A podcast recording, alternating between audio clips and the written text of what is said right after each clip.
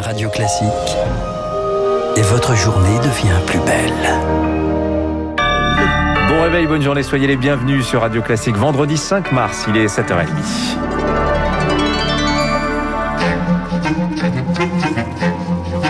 7h30, 9h, la matinale de Radio Classique avec Renaud Blanc. Et c'est un plaisir de vous accompagner effectivement jusqu'à 9h. Je vous rappelle que c'est Boris Cyrulnik qui sera mon invité dans trois petits quarts d'heure. En attendant, à 7h30, le journal présenté par Augustin Lefebvre. Bonjour Augustin. Bonjour Renaud, bonjour à tous. On commence avec le gouvernement qui veut vacciner à tour de bras, si je puis dire. Grande mobilisation ce week-end pour franchir une marche. Ce sont les mots du ministre de la Santé, Olivier Véran, lors d'une nouvelle conférence de presse hier. Les centres de vaccination vont rester ouverts dimanche, d'autres éphémères vont être créés. 135 000 doses sont allouées aux 23 départements sous surveillance renforcée, les 20 de la semaine dernière, plus les Hautes-Alpes, l'Aisne et l'Aube. 11 000 Parisiens pourront euh, par exemple être vaccinés ce week-end. Appel à la mobilisation générale, les pompiers prêteront main forte. Une accélération bienvenue pour l'infectiologue Pierre Tadevin qui coordonne un centre vaccinal. Un des avantages, c'est que ça peut permettre d'autoriser la vaccination pour des personnes qui n'y avaient pas accès jusqu'ici, les gens qui travaillent à fond toute la semaine. Il faut vacciner rapidement pour que il n'y ait pas trop de variants qui émergent. Et ça a un sens parce que ça survient à un moment où on a des données de plus en plus rassurantes sur la tolérance, sur l'efficacité. Donc ça autorise à libéraliser un peu l'accès à la vaccination. J'espère qu'ils vont trouver suffisamment de volontaires pour ne pas trop essorer les, les, personnes qui se sont impliquées à fond dans ces centres de vaccination. il va falloir de la solidarité, quoi, que ce soit pas, pas trop sur les épaules des mêmes que repose le maintien des centres de vaccination ouverts pendant le week-end. Pierre Tavenin, interrogé par Rémi Fister. L'objectif, Augustin, 30 millions de Français vaccinés euh, d'ici l'été. Et pour l'instant, on en est à 3 200 000 premières doses injectées. Et parmi ces premiers vaccinés, il n'y a pas assez de soignants. Rappel à l'ordre d'Olivier Véran. Hier, il va leur envoyer une lettre. Aujourd'hui, moins d'un tiers des professionnels de santé sont vaccinés avec euh, des disparités. Le gouvernement réfléchit à la, à la vaccination obligatoire, comme c'est déjà le cas, par exemple, pour l'hépatite B ou le tétanos.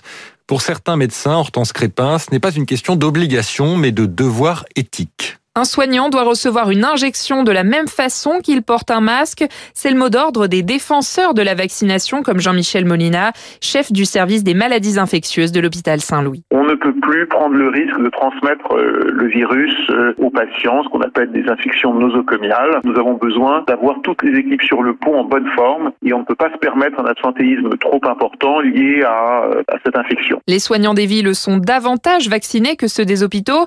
C'est pourtant un devoir d'exemple exemplarité pour Daniel Guilherme. Il est le président de la Fédération nationale des infirmiers. La vaccination est la seule porte de sortie. Il y a un positionnement éthique à avoir. Comment pouvez-vous aller vacciner une personne âgée quand vous-même vous n'êtes pas vacciné? Et parfois ce sont les difficultés d'accès à la vaccination qui posent problème. C'est le cas des maisons de retraite. Moins d'un soignant sur deux a déjà reçu une dose, mais en dehors des EHPAD. Florence Arnaise-Momé, déléguée générale du CINERPA. Il faut que nous puissions vacciner nos salariés en EHPAD, comme on l'a fait pour nos résidents, là où ça s'est d'ailleurs particulièrement bien passé. Les EHPAD privés réclament même de pouvoir vacciner tous les personnels et leurs proches dans leurs établissements. Hortense Crépin.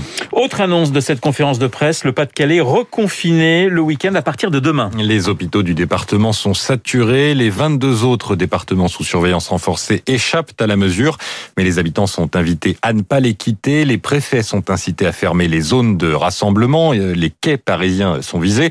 Une nouvelle restriction y est instaurée. Les centres commerciaux de plus de 10 000 mètres carrés vont fermer à partir de ce soir, d'aujourd'hui. 5 000 dans le Pas-de-Calais. Jusqu'ici, c'était 20 000 mètres carrés. Pour Johan Petiot, directeur général de l'Alliance du commerce, l'organisation qui regroupe les grands magasins et les enseignes de l'habillement, cela risque d'avoir des conséquences économiques désastreuses. Ça représente plusieurs euh, milliers de commerçants qui devront à nouveau fermer leurs portes. Et il ne faut pas oublier qu'il y en a déjà près de 25 000 qui sont fermés depuis le 31 janvier dernier. Et plus la fermeture dure, plus elle est dangereuse sur le plan économique euh, et social, parce que ces entreprises sont euh, en fragilité. Il faut se souvenir qu'elles ont déjà fermé plus de trois mois en 2020. Si on parle du marché de l'habillement, il a fait euh, moins 20% en 2020. Donc on est sur des marchés qui sont extrêmement fragiles. C'est près de 7000 à 8000 emplois qui ont été supprimés l'année dernière. Plus les entreprises sont contraintes de fermer, plus leurs difficultés risquent de s'aggraver. Propos recueillis par Émilie Vallès. Aux États-Unis, le nombre d'infections quotidiennes a atteint hier son niveau le plus bas depuis octobre. 40 000 nouveaux cas en Europe. En revanche, 9% des malades, de malades en plus la semaine dernière après six semaines de baisse. 12 personnes interpellées à Lyon hier soir après des incendies de véhicules et des heurts avec les forces de l'ordre dans le 9e, euh, le 9e arrondissement. Les violences urbaines au programme d'un déplacement du Premier ministre et du ministre de l'Intérieur, Gérald Darmanin, à Beauvais, dans l'Oise, ce matin, où des violences ont eu lieu le week-end dernier entre les policiers et les habitants. Vous écoutez Radio Classique, il est 7h35. Voiture blindée visite sous tension du pape François en Irak, en pleine crise sanitaire et sécuritaire. Premier voyage papal depuis 2019. François arrive ce vendredi, repart lundi.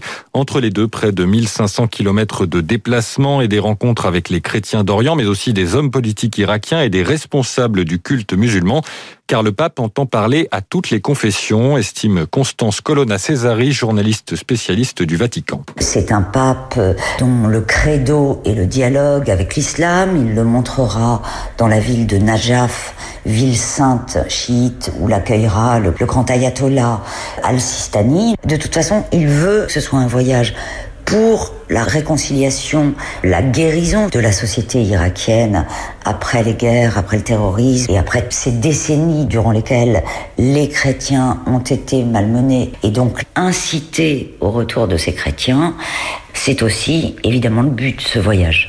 Constance Colonna Césari, journaliste et auteur des Secrets de la diplomatie vaticane, interrogé par Marc Tédé. Les voyages pontificaux, on en reparlera d'ailleurs dans le journal imprévisible de Marc Bourreau. Les États-Unis prennent de nouvelles sanctions contre la Birmanie en réponse à l'escalade de la violence. Au moins 38 personnes ont été tuées mercredi dans les manifestations contre le coup d'État du 1er février. Cela a provoqué de nouvelles réactions indignées de la communauté internationale. Le Conseil de sécurité de l'ONU se aujourd'hui.